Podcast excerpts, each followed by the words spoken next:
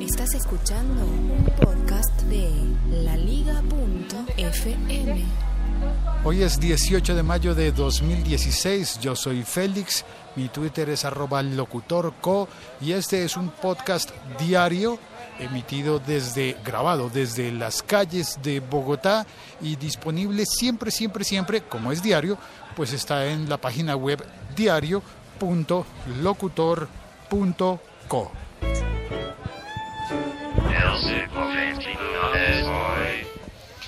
En el episodio de ayer llegaron los bomberos. Y en el episodio de hoy eh, no ha llegado nadie, está todo normal, es decir, la caótica calle eh, bogotana eh, con pregoneros, hay un señor vendiendo libros en la calle, lo cual me hace sospechar de, de la procedencia de esos libros. Bueno, procedencia no, toman fotos, lo que quieras, lo que necesites lo consigues en la calle bogotana. Fotografías, libros, lotería que más venden a mi alrededor. Hay unos señores eh, lustrabotas. Eso parece que no se da tanto en otras ciudades del mundo ya. Está en vías de extinción la profesión del lustrabotas o el oficio del lustrabotas. Bueno, los vídeos mudos de Facebook. ¿Por qué te hablo de los vídeos mudos?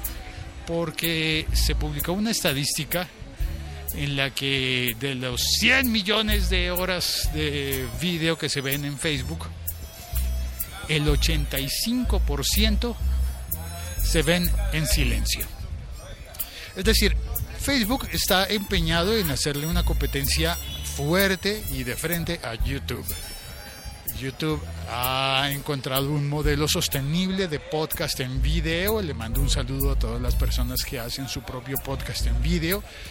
Todos los youtubers, pues yo considero que ser youtuber es una forma de ser podcaster en video. Una forma más fácil de la que ofrecía originalmente Apple en su plataforma de podcast.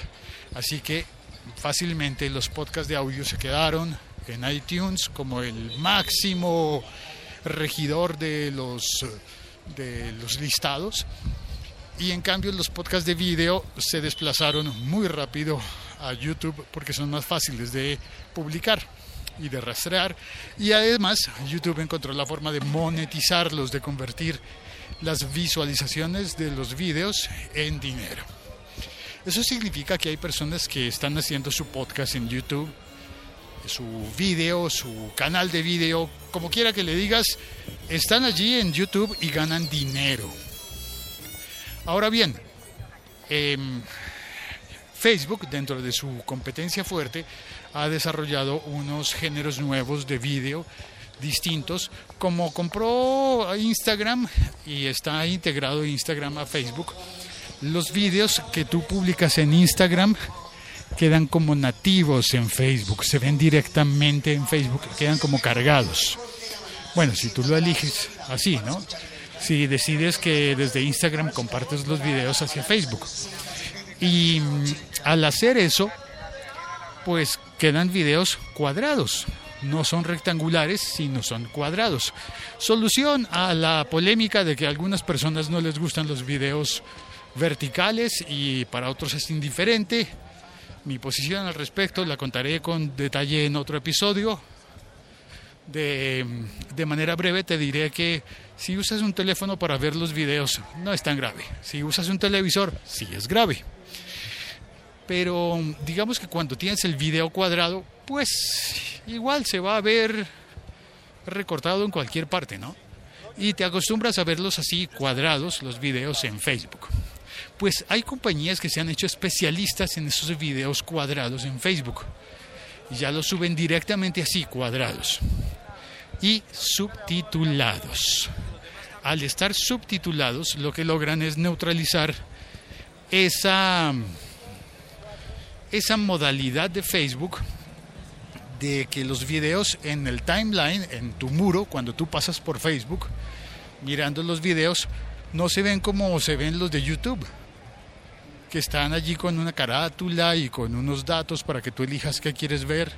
No, no hay un menú para que puedas elegir los videos para ver en Facebook. Tienes que meterte hasta la página de alguien y buscar la pestaña de videos para encontrar algo parecido a un menú. Pero Facebook no se enfoca en ese sentido como lo hace YouTube. Facebook simplemente los pone en el timeline, en la línea de tiempo, y allí están los videos reproduciéndose. Cuando tú pasas por allí, los videos ya se están reproduciendo y tú lo que ves es el comienzo del video. Y al ver el comienzo del video, aquí las cosas importantes. Cuando ves el comienzo del video es muy fácil que pasen tres segundos porque te da curiosidad. Tú pasas tres segundos mirando el video y en esos tres segundos ya se registra la estadística de que tú viste el video.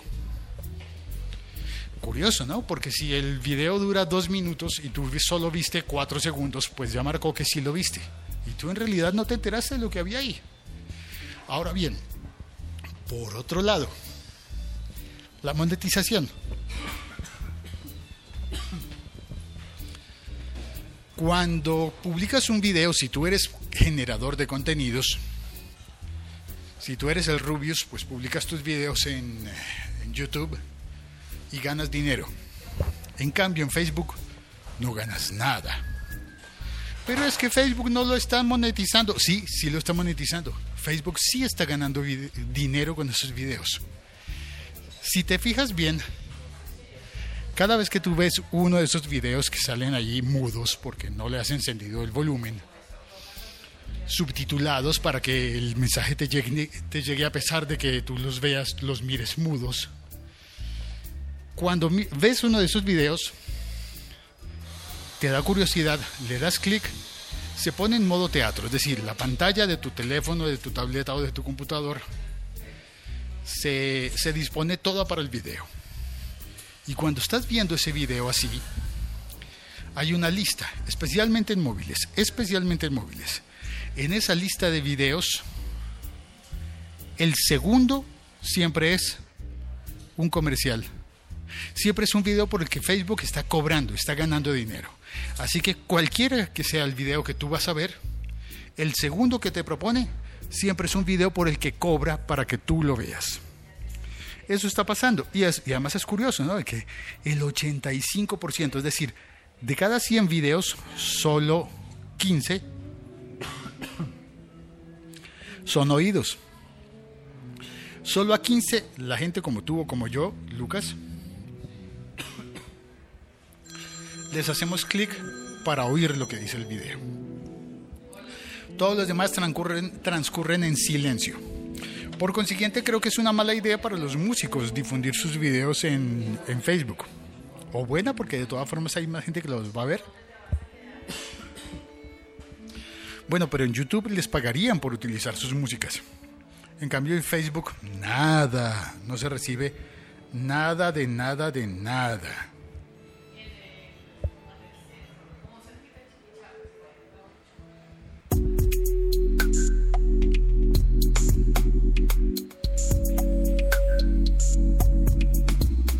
Muchas gracias por oír este episodio. Me quedan varias dudas sobre lo que pasará entonces con los eh, videos en eh, Facebook y en YouTube. ¿Cuál prefieres tú? ¿Cuál prefieres? ¿O te gustan ambos?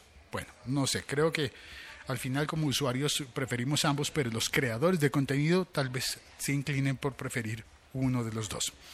Le mando un saludo especial a Limbert, que entró al chat y que está eh, oyendo desde Bolivia. Muchísimas gracias, Limbert, y un abrazo, un saludo. Gracias a todas las personas que han dejado reseñas en iTunes. Y ay, siempre se me olvida que tengo el plan de empezar a leerlas aquí, en voz alta. Bueno, espero mañana poder hacerlo. Por ahora me voy a tomar mi café. Chao, cuelgo.